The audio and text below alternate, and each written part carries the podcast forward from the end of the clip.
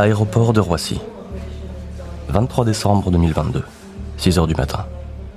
Bien qu'il soit très tôt, le hall des arrivées bourdonne comme une ruche. Des journalistes et des photographes sont agglutinés devant les portes automatiques. À moitié réveillés, des passagers défilent en tirant des valises à roulettes. Le vol depuis Katmandou a été long.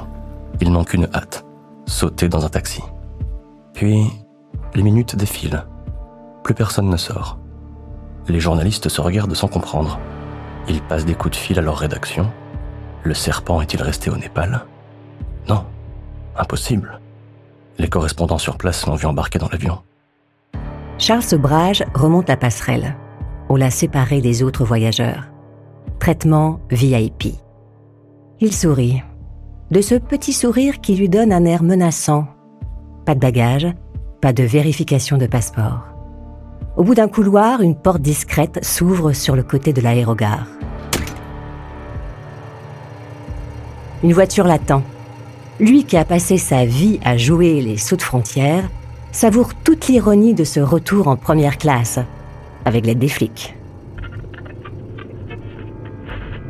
Assis à l'arrière de la voiture, Charles Sobrage regarde défiler les immeubles le long de l'autoroute A1. Il pense aux 19 années qu'il vient de passer dans les prisons du Népal pour le meurtre de deux jeunes routards. À l'approche de Noël, il est libre. Il est à Paris. Le fixant dans le rétroviseur, le chauffeur lui pose une question. C'est vrai que vous avez tué tous ces gens? Sobrage sort de sa rêverie. Il réfléchit un instant, puis de sa voix rayée par les années prison, il répond. Les vols, le trafic de voitures, les arnaques, les contrefaçons de passeports et droguer ses victimes, c'est vrai, il a fait tout ça. Mais il va le répéter encore une fois, il n'est pas un assassin. Il n'a tué personne.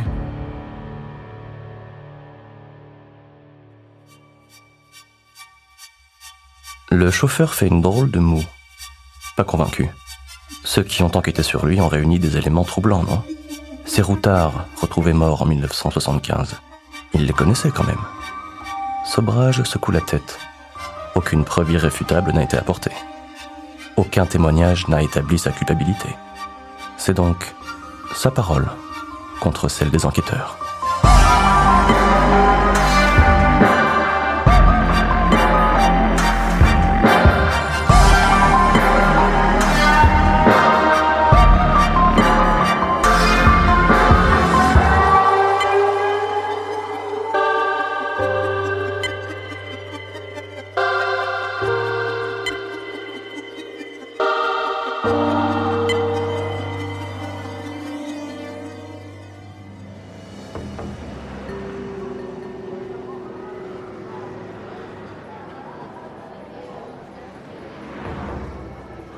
Charles Sobrage naît le 6 avril 1944 à Saïgon.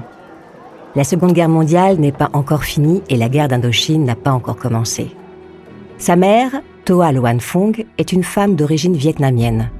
Son père, Ochan Sobrage, est indien. Il est le fils d'une famille de marchands aisés.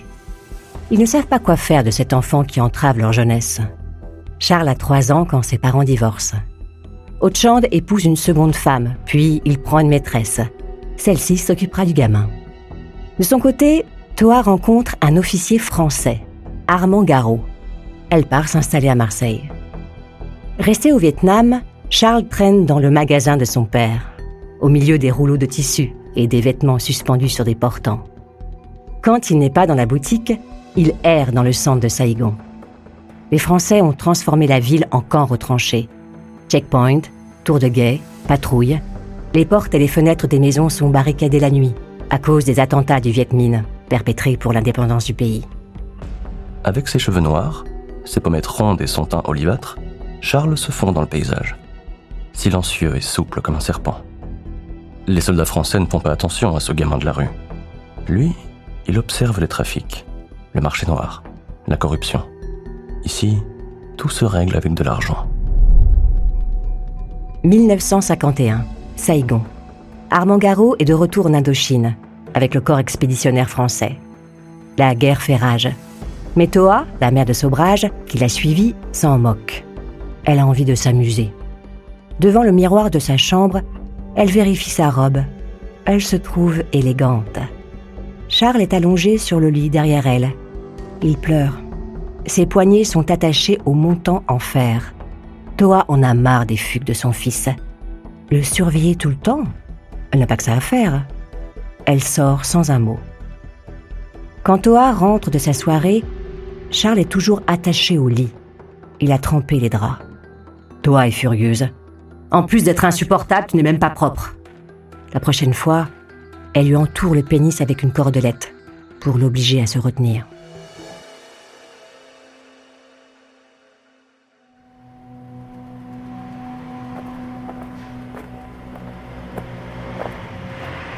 1er janvier 1964, Paris. Les rues de la capitale sont calmes en cette nuit de la Saint-Sylvestre. Charles Sobrage se promène seul. Il a 20 ans et personne avec qui fêter la nouvelle année. Cela fait longtemps qu'il n'a plus de nouvelles de son père, et sa mère est trop occupée avec ses jeunes enfants et son mari que la guerre d'Indochine a rendu dépressif. Charles marche au hasard dans Paris, ne sachant pas où aller. Il a faim, mais il n'a pas un sou en poche. À un carrefour, la vitrine éclairée d'un traiteur attire son regard. Foie gras, truffes, champagne, son ventre se met à gargouiller. Sans réfléchir, il récupère une pierre dans le caniveau et fracasse la vitrine. Il attrape des victuailles. Il en fourre autant qu'il peut dans ses poches et s'enfuit en courant. Le long du trottoir, il avise une voiture en stationnement. La serrure ne résiste pas il dénude les fils du contact et démarre en trombe.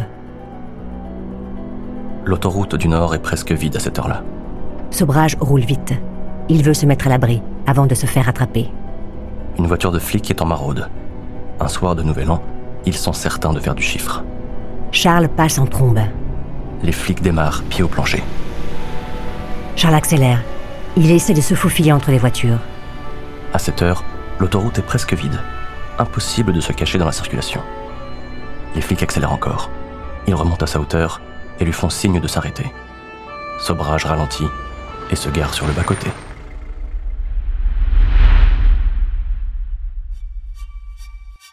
Avant de continuer cet épisode, une petite pause pour donner la parole à notre partenaire, sans qui ce podcast ne pourrait exister. Ne partez pas, on se retrouve tout de suite après.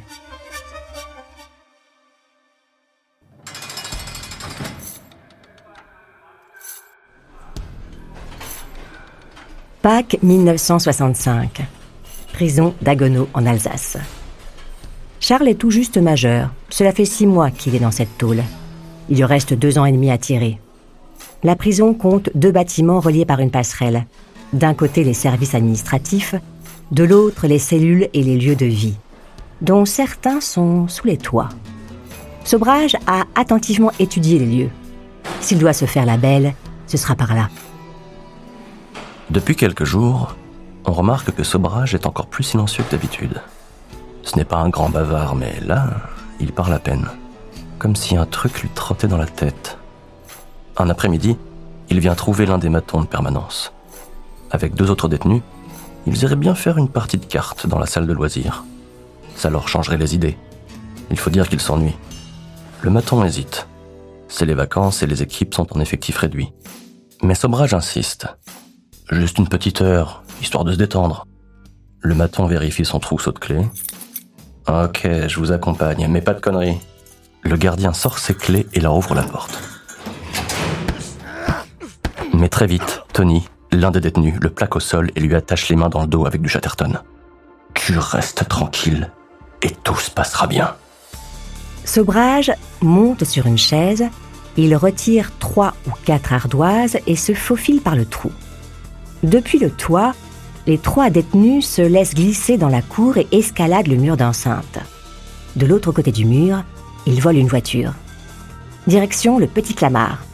Le beau-frère de Tony pourra les planquer en attendant que les choses se tassent. Trois jours sans sortir. L'appartement est petit. Ils tournent en rond. Ils ont faim. Tony connaît une auberge discrète, pas loin.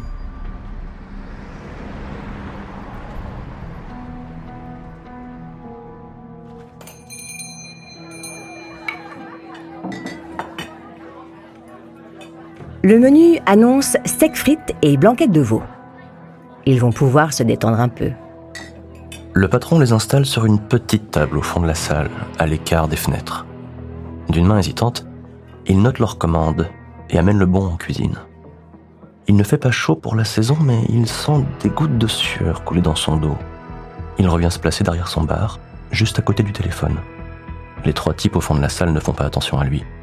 Ils sont trop occupés à manger leur entrée en discutant à voix basse. Ils ne le savent pas, mais ils ont été balancés. Le téléphone sonne.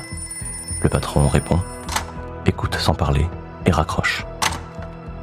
Avec un morceau de chiffon, il s'essuie le front. Quatre flics ouvrent la porte. Ils traversent la salle du resto et entourent la petite table. Ne bougez pas Restez assis Sobrage et ses acolytes lèvent les mains.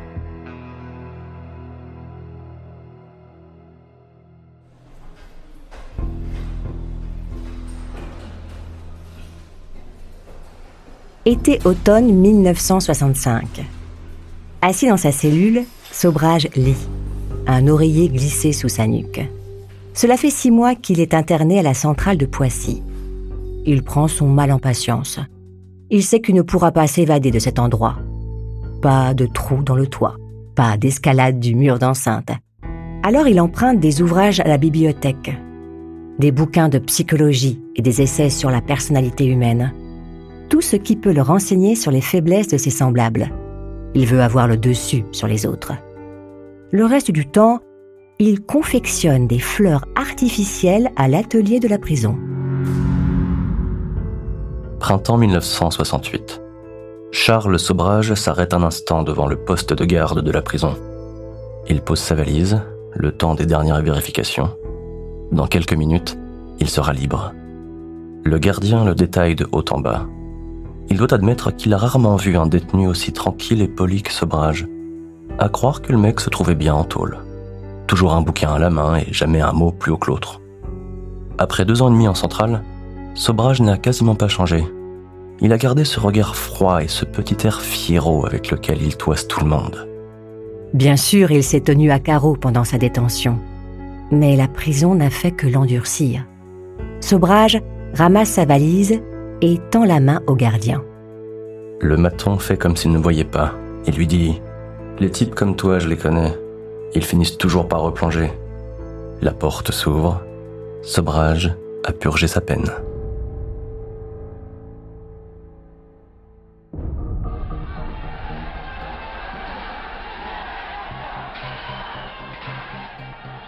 Charles Sobrage traverse mai 1968 sans y prêter attention. Il méprise ces étudiants chevelus qui jouent les révolutionnaires pour combler le vide de leur existence. Ils ont le même âge que lui, mais il ne fait pas partie de leur monde. Lui, il doit trimer. Il pense à Hélène, une jeune fille rencontrée chez des amis. Il l'aime. Le mariage est prévu l'année suivante. Il faut juste qu'il se fasse du fric. 17 mars 1970, Paris. Les Moules Farcis est un petit resto de quartier près de la gare de Lyon, le genre d'endroit qui nourrit les gens de passage. Derrière la caisse, Nicole, la demi-sœur de Charles, fait tourner la boutique. Quand il débarque à midi, Nicole est dans le jus. C'est le coup de feu du déjeuner. Elle n'a pas le temps de s'occuper de lui.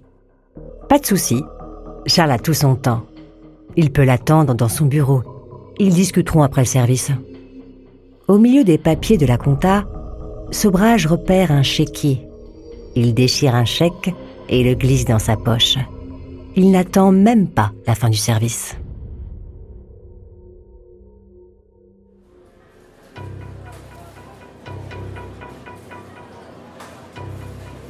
Casino d'Anguin, à 15 km de Paris. Le caissier encaisse le chèque que lui tend Charles. 6 000 francs. Ça fait une somme. En échange, il lui tend une réglette de jetons. Sobrage démarre prudemment un ou deux jetons à la fois, pas plus. Mais ce soir-là, la chance n'est pas avec lui. Il s'agace. Il mise plus gros pour se refaire. Impassible, le croupier ratisse les jetons à chaque tour de carte. Sobrage se lève, il sort du casino sans se retourner. Il est fauché. Et Nicole a porté plainte contre lui. Hélène est désespérée. Des larmes coulent sur son visage. elle est enceinte. Que peuvent-ils faire? Partir Mais pour aller où? En Inde, à Bombay. Le père de Charles les accueillera. Ils pourront commencer une nouvelle vie là-bas. Charles a entendu parler d'une combine en or, une arnaque au chèque de voyage. Tous les routards en ont sur eux. Ça va marcher. Ils auront un jour plein d'argent.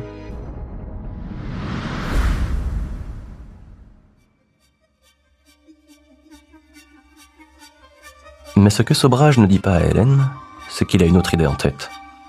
Le commerce de pierres précieuses à travers l'Asie. Pour cela, il a besoin de passeport. Et ça tombe bien. Les hippies qui sillonnent les routes de la Turquie à Hong Kong sont des proies faciles.